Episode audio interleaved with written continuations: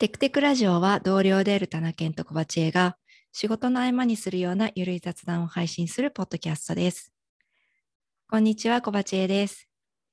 こんにちは、田中健です。はい、じゃあエピソード16始めていきたいと思うんですけど、まず近況ということで、はい一つお話ししたいんですけど、なんか私 YouTube であの柴犬の YouTuber のうんうん。チャンネルをよく見るんですけど、うん。その柴犬の YouTuber っていうんですかね。あの小麦ちゃんっていう柴犬の動画をよく見るんですよ。で、うんうん。その小麦ちゃんがその最近というかちょっと前にあのチンベルなんていうんだコールベルお店とかにあるコールベルを買ってもらってそのコールベルを鳴らしたらあのおやつをもらえるっていうのを学習してでそのベルを鳴らせ鳴らせばその飼い主がどこにいてもベルを聞いてすぐ小麦ちゃんにおやつをあげに行くみたいなことをやっている動画だったんですけど、うん。なんかそれを見ていやこれいいなと思って。でうん。うちの犬って前も話したかもしれないんですけど全然泣かないんですよね本当に、うんあの全然声を聞くことがないくらい泣かなくてなんかおやつが欲しい時もお散歩に行きたい時もなんかひたすら視線を送るぐらいしか一つの方がなくて。かわいいですね、それも。そうなんかふと気づくと後ろでめっちゃ見てるみたいなことがたまにあるんですけど。うん。でもそれだとなかなか私が気づかない時とかがあるので、まあ、そのベルを鳴らしてくれればもうちょっと意思疎通しやすくなるなと思ってうちの犬もこれをやってみればいいなと思ってそのコールベルを買ったんですよね。うんで、うん。で、アマゾンで買って届いて、この前、あの、犬の前にコールベルを置いて、で、これを鳴らしたら、おやつをあげるからねっていうのをちょっと訓練をし始めようと思って、ベルを鳴らしたんですけど、そしたらめっちゃ逃げられて、すごい距離を取られて、おやつは食べたいけど近くには行きたくないみたいな。感じになってしまって大失敗だったっていう話です。悲しいですね。悲しいですね。そのコールベうルん鳴らすのは、小鉢江さんがゴチンと鳴らして、うんこれ押してねっていうふうにやったっていう感じなんですか？そうです最初うん。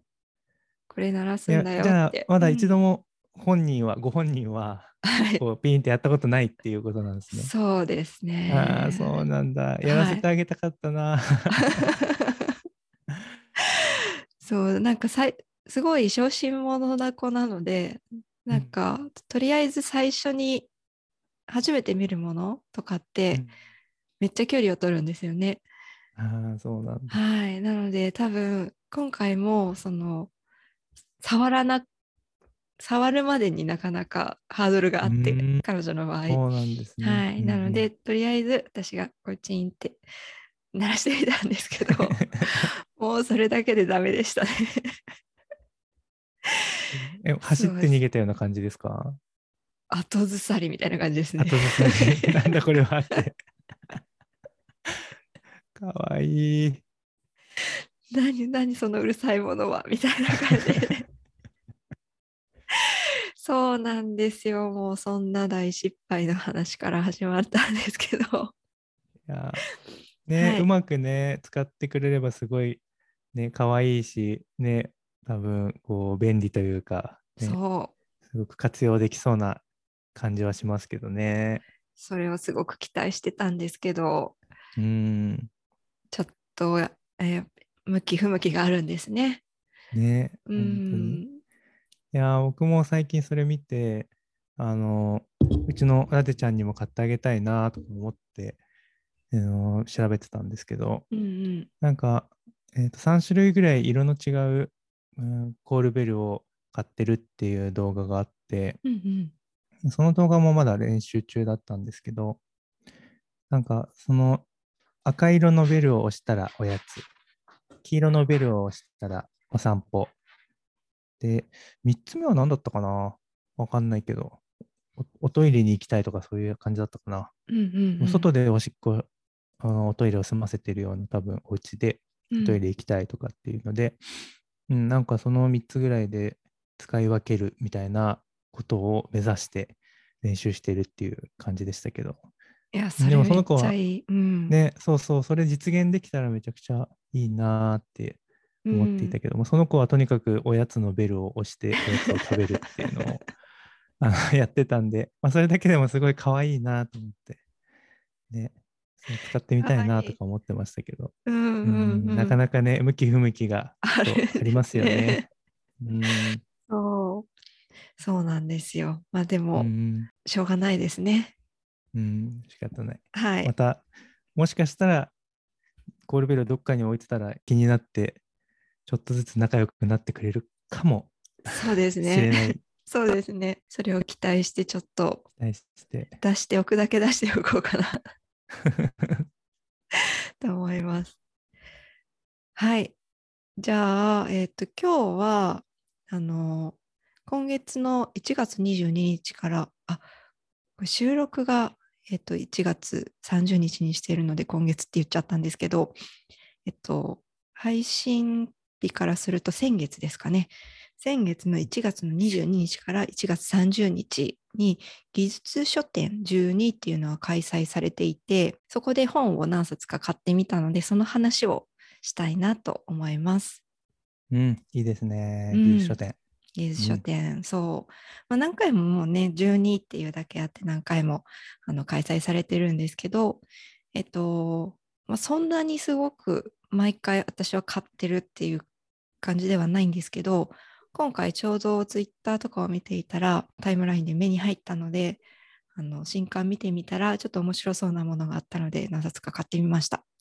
うんうん。で、今回っていうもちこさんの本と、あとは自由な時間を手に入れるスマート家事っていうのと、あとみんなの巣ごもり生活攻略法50選っていうのを買ってみました。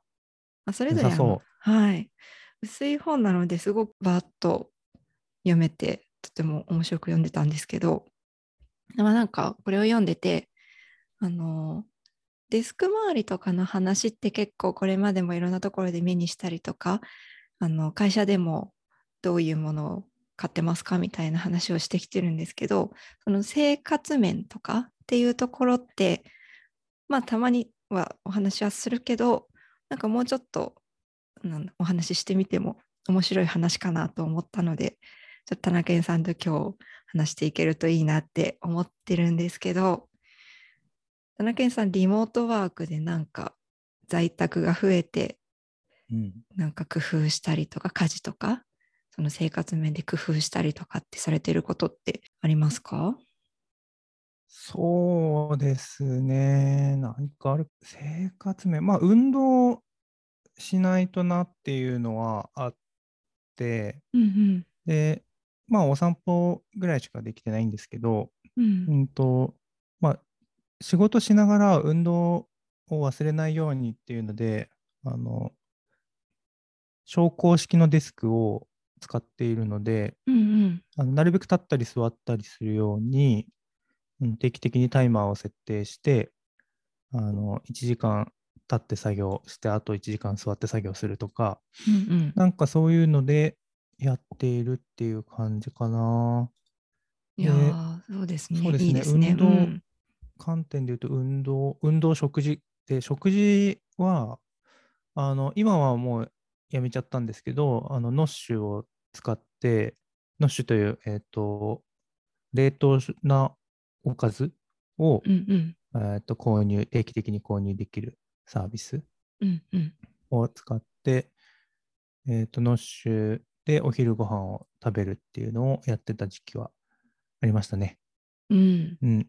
今やめちゃったのは、あの、冷凍庫が結構いっぱいになっちゃう。あの、冷凍庫があんまり大きくないので、いっぱいになっちゃって、ねそう食べ忘れたりすると、あの、溜まっていってしまうっていうのがあって、そうそう、それで、あの、外とかに食事に、車で食事に行くお昼食べちゃうってことも多くなったんで、ノッシュは一旦停止するっていう感じに今はしてますけど、うんうんうんもうすごいやってる時期はすごく便利で、あの手間もあの短くチンするだけで食べれるんで、すごい便利だなと思ってやってましたね。いや、いいですね。そう、私も、あの、オイシックスっていうのとナッシュを利用していて、で、なんかあの、低糖質とか高タンパク質みたいなところに、とか、あと栄養バランスみたいなところも、なんか考慮されているっぽいので、まあ一応、なんだろうな、カップ麺とかを食べるよりは健康に良さそうみたいのと、あと、買い物に行く手間が、まあ、とにかく少なくしたいみたいのがあって、私も利用してますね。いやそうですよね。うん買いに行って帰ってくるだけでも時間かかるし、そう,、んそうですよね。自由な時間を手に入れるスマート家事っていう本の中でも、家事をいかに楽にするかみたいなことを、えっ、と、結構書かれていて、その中でもやっぱし、ホットクックみたいな自動調理家電を使んうとか、あとはあのドラム式洗濯乾燥機を使って乾燥まであの一気に手を手間をかけずにできるようにするとかあと、うんうん。ロボット掃除機使うとかっていうのが書かれているんですけどなんかそういう家電って使ってますか？家電はね、僕はあんまり使ってないですね。うんうちもなんですよ。そ欲しいなと思いつつ、ううん。まだ手を出していない。そう。2022年がちょっと検討の余地があるかなと思ってますね。確かに。そう。私もやりたいなって思ってるんですけど、ただうん。そのロボット掃除機っていつやりますか？みたいなことになってうんうん。いつ使えますかっていうのをちょっと思っていて犬ってずっといるじゃないですか。うん。そう。だからあお散歩の時にやればいいのか。なんか犬が怖がってしまったらもう使えないなと思って まあさっきのあのベルの話じゃないんですけどとにかくいろんなものを怖がるのでちょっとうちの,、の犬にはハードルが高いかもしれないなと思ってちょっと手を出せないかもしれないと思ってます。なるほど。い確かに、ちょっと難しいかもしれないですね。動くし、そうなんだこれはってよなるかもしれない。そう、チンベルでさえ怖がっている うちの犬が、そのロボット掃除機が大丈夫とは思えなくて、うん、確かに。そうなんですよね。なので、ちょっとそれは、うーん、どうかなとは思ってるんですけど、まあ、ドラム式洗濯乾燥機とかは、うん、いやもうなんか洗濯機変えてみたいなっていう気持ちにはなってますいね。わかるなー。うんいや、でも結構なお値段はするじゃないですか。高いんですよね、そ高いんですよね。う。うん。で、あのーすごく欲しかっ欲しくて、うん一時期検討してたこともあったんですけど、それはむしろリモートワークの前で、うんうん。今、あの乾燥機がない洗濯機を、乾燥機、その、そうそう、乾燥機がない洗濯機を使ってるんですよ、今。はい。なので、まあ、普通に濡れた冷たい洗濯物を、まあ、手でパチパチやって、あのはいはい干してるっていう感じなんですけど、うんうんリモートワークする前は、洗濯をポチッと押して出かけたいなって思うことが結構あって、うん。洗濯ってあの乾燥機がついてない場合だと、洗濯をポチッと押してから4、50分、まあ、さ40分ぐらいとか回るのを待って、で、それが終わったら、まあ、洗濯物を干してうんっ。ていうので、1時間ぐらい拘束されるじゃないですか。そうなんですよね。うん。ね。で、濡れたままの洗濯物をそのままにするわけにいかないから、洗濯終わったらすぐ干さなきゃいけないし、うん。まあ、その拘束されるのがちょっとしんどいなと思って、で、なので、ポチッと押して外に出かけられるっていうのが最高だよなと思って。検討してたんですけど、うん。でも今逆に家にいるので、なんか、まあね、終わったら自分で干せば、確かに。まあ干し忘れちゃう時とかもね、当然あるんですけど、それでも、まあ1時間とかのうちには気づけるんで、あじゃあまあ干せばいいかっていうので、なんかそのメリットの部分が、ポチッとして家を離れたいっていうシチュエーションがかなり減ったので、そう。それは確かに、そうですね。なんで、できてしまうなっていうはい。ので、ちょっと購入を一歩引いて見ているって感じですね。うんうんうんうん。あのうちもずっと縦型を使っていて、一うん応、その、まあ、結構古いんですけど、もう何年も使ってて、乾燥機はついている縦型のやつなんですけど、縦型の乾燥機って本当使わなくって、そうなんですね。はい。なのうで、まあ私の場合はなのかもしれないですけど、なのでやっぱし私も同じように洗濯が終わったら普通に干すっていうのをやってるんですけど、実はこの前乾燥機、そのドラム式洗濯乾燥機を使う機会があってですね、あの、っていうのは、あの、オフィスに出社したんですよ、あの、出張扱いで。で、何日か、4日とか5日とかを、あの、ホテルで過ごすっていうのをやったんですけど、そのホテルに、各部屋に、そのドラム式の洗濯機がついていて、えー各部屋に。はい、各部屋すに。ごいですね。うん、なんか長期滞在もできる用のホテルだと思うんですけど、で、そこで、あの、まあ、5日とか行くと5日分着替えとか持ってくの大変だから、まあ、2、3日分持ってって洗濯するみたいな生活をしてたんですけど、それが、まあ、入れたらもう乾いた状態で出来上がるっていうのを経験して、あ、やっぱり楽だなと思って。もうなんかう。そう、これ干して、まあの、干すっていうのもそんなになんかやんなくていいし、まうんあ、しまうっていうのしはしなきゃいけないんですけど、なんかやっぱし楽だなと思って、結構時間はかかるんですけど、乾燥するまでに。まあでもなんか、これは使ってみてもいいかもっていう気持ちがちょっと盛り上がってます。自分のなる中で。ほど。はい。ああ、やっぱ使ってみるっていうのは大事ですね。うんうんうんううん。ん。やっぱ想像するよりは、やっぱりね、使うっていうのが一番良さを実感できるっていうのは。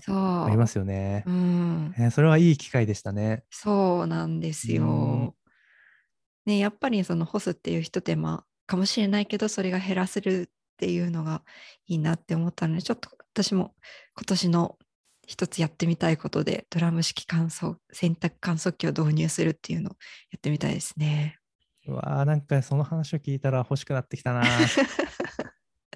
いやー、なんか、そう、さっき自分で干せばいいじゃんっていうのを言ったんですけど、結構その干し忘れに関して自信、自信があるというか、干し忘れ実績が僕は多くてですね、そう朝洗濯回して、そう、朝洗うん濯回して、お昼ご飯食べようとか言って食べるときに、あ洗濯干してないじゃんって気づくみたいなのめっちゃあって、そうなんですよね。そうするとうんお昼の休憩時間が洗濯を干すことによって消えていくみたいな。のもあるんで、いやー、買うか。ちょっと本気の、本気度がちょっと上がりました。そう。なんうかちょっとそれで調べ始めてみたんですけど、うんうん、なんか縦型の方がやっぱし汚れは落ちやすいらしくて。ね。はい。うんうん。で、ドラム式は回して叩きつけて汚れを落とすみたいな感じなので、音がうるさかったりとかするけど、ただ汚れはそんなに落ちないとかっていう感じっぽいのと、あと乾燥機はあの縦型にもドラム式にもついてるんですけど、やっぱりドラム式の方がその回り方なのか空間が広いのか分かんないんですけど、シワになりにくいみたいで、その乾燥を使った後の衣類の。うんなので乾燥をちゃんとさせるんだったらドラム式の方がいいみたいいや、そうですよな。ね。うん。確かに。いや、ドラム式良さそうだな。そう。そうななんか乾んですよ。燥機使ってううまく乾燥してないとかいうのも悲しいんで、使うんだったらね、ちゃんと乾燥させることができる機械を選びたいなってうん。思うんでね。う。うんん。そうそう。そうなんですよね。で、えっと、まあ、他にもなんかいろいろ、そのスマート家事のこととか、あと、リモートワークになって導入したものとかっていうのをこの本を見れてすごく面白いんですけど、なんかあとやってみたいなって思ったのが完全栄養食はいはい。を導入してみるっていうのをやってみたいなって思ってあのさっきうんうんオイシックスとかナシとか使ってるって言ったんですけど、あのやっぱそれって食事をうん作ったりみたいな手間はかかるんですよね。なんですけど、あの多分完全栄養食って特に何も手をかけなくてもそのまま食べたら栄養素ばっちりみたいなものだと思うんですけど、イメージとしては。うんうんそうそうするとそのご飯の時間を短縮できるご飯を作る時間を短縮できるからその時間を有意義に使えるなって思っていてでそれは私はランチタイムに使いたくってうん。なんか冬の今の寒い時期って夕方お散歩行くの寒いし暗いし大変なので結構最近昼間に行ってるんですよねランチタイムに。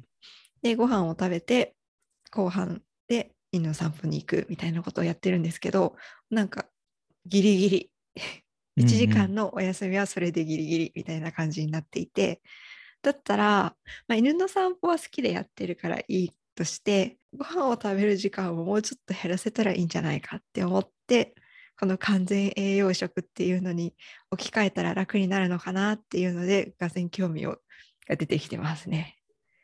いや、いいですね。うんうん、お昼の時短、ランチの時短はすごく魅力的ですよね。うん、そうなんか外に食べに行ったりとかみんなでご飯食べに行ったりみたいのはそれはすごくいいんですけど自宅にいる時のランチって短ければ短いほどいいですよね。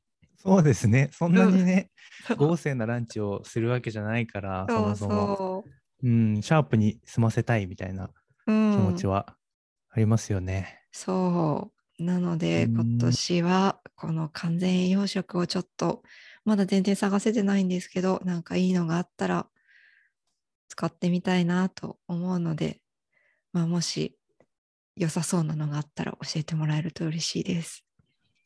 いや、なんか、うん、そうですよね。完全栄養食って僕が聞いて、パッと思いつくのが2つあって、うん、1つはコンプ。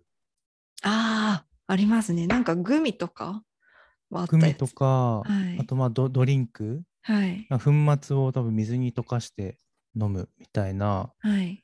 ものだと思うんですけど、うん、完全栄養食って聞くとなんか僕のイメージだとまずコンプがうんうんうん。思い浮かぶのと、あとはベースブレッド、あそうですね。ベースフードか、ベースフードシリーズかな？うんうんうん。うん、ベースブレッドっていうのがあるなって、あとベースパスタっていうのもあるのか。そうですね。うん、っていうのがやっぱ僕の中ではよく聞く完全栄養食っていうイメージがありますね。はい。ベースフードは実は私、サブスクリプション取っていったんですよ。まあ、最近ちょっとお。休みしちゃってるんですけど、うんなんかずっと取ってて、あのベースブレッドを主に食べてたんですけど、うん、ずーっと食べてたら最近ちょっと飽きてしまってですね。うんうんうん。なので今お休みしてるんですけど、なんか、あれって、その、パンなので、パンとして食べるイメージなんですよね。なのはいで、はい。なんか、なんだろうな。いや、これはもうな気の持ちようだと思うんですけど、パンだけ食べれば完全栄養食だから満たされてるとは思うんですけど、パンだけで食べるの、なんかちょっと寂しいよなって気持ちになってしまって。でじゃあ。そうここにじゃあサラダとかうんでなんかちょっとしたおかずなのかなんか挟むのかした方がいいかなみたいな気持ちになってしまって結局手がかかるみたいな感じになって そう、まあ確かにそうですよね。うん、もうパンだけで済ますってことがそもそも普段の生活であんまりないかもしれないからね。そうなるとパンとプラスで何かってなってしまいがちなのはあるかも。そうなんですよなので今その想像してる私の中で想像してる完全栄養食はもうドリンクみたいなやつでちょっとなんか、うんうん。普通の食事とは一線を画しているみたいなやつはいで、はいはい。もうななんだろうな他のものを用意しなきゃみたいな気持ちにならないものがいいなって思ってます。うんうんうんななのでさっき教えてもらったコンプのドリンクはちょっと見てみますね、今度。いいですね。コンプははいなんか周りでも会社の人でも使って飲んでる人多かったなと思いますね。あ、そうなんですね。うん。なんかリモートワークの前でも、うんうん。あの、本当にコンプの粉末を会社に持ってきている人がいて、へーお昼勉強会とかの時にコンプを横に置いてコンプだけ飲んでるみたいな、なるほど、なるほど。ランチ時間に勉強会やるのが当時、2年ぐらい前か、うん。結構あったんですけど、そうそう、ご飯、みんながお弁当とか食べてる横でコンプを飲んでるみたいな。いやーいいですね。なんかランチ会の時とかも、あのオンラインのランチ会ってご飯を食べるタイミングとか忘れてお話ししてることとかがあるから、これだったらなんか飲みながらなので参加しやすそう、確かに。そうですね。うん。ね見てみよう。うんうん。ありがとうございます。まあそんな感じで、なんか最近またあの長野県もマンボウが適用されて、うん。またしばらく巣ごもりというか、ちょっと自宅にいるみたいな機会が増えそうなので、さらにそのリモートワークとか在宅の環境を快適にするみたいなこととかをまた考えていこうかなって思っているところでした。うん。うん。いや、いいですね。僕もちょっといろいろ、今、洗濯物とかもね、流れで我慢してしまってる部分があるんで、ちょっとね、うん。効率的にもっとやっていければいいなと思ってますね。はい。うんまたなんかいいやことを思いついたりとか、なんか実践したことがあったら共有していきましょはい。やっていきましょう。はい。はい。じゃあ、エピソード16はこんなところで終わりにしたいと思います。ありがとうございました。ありがとうございました。バイバイ。バイバイ。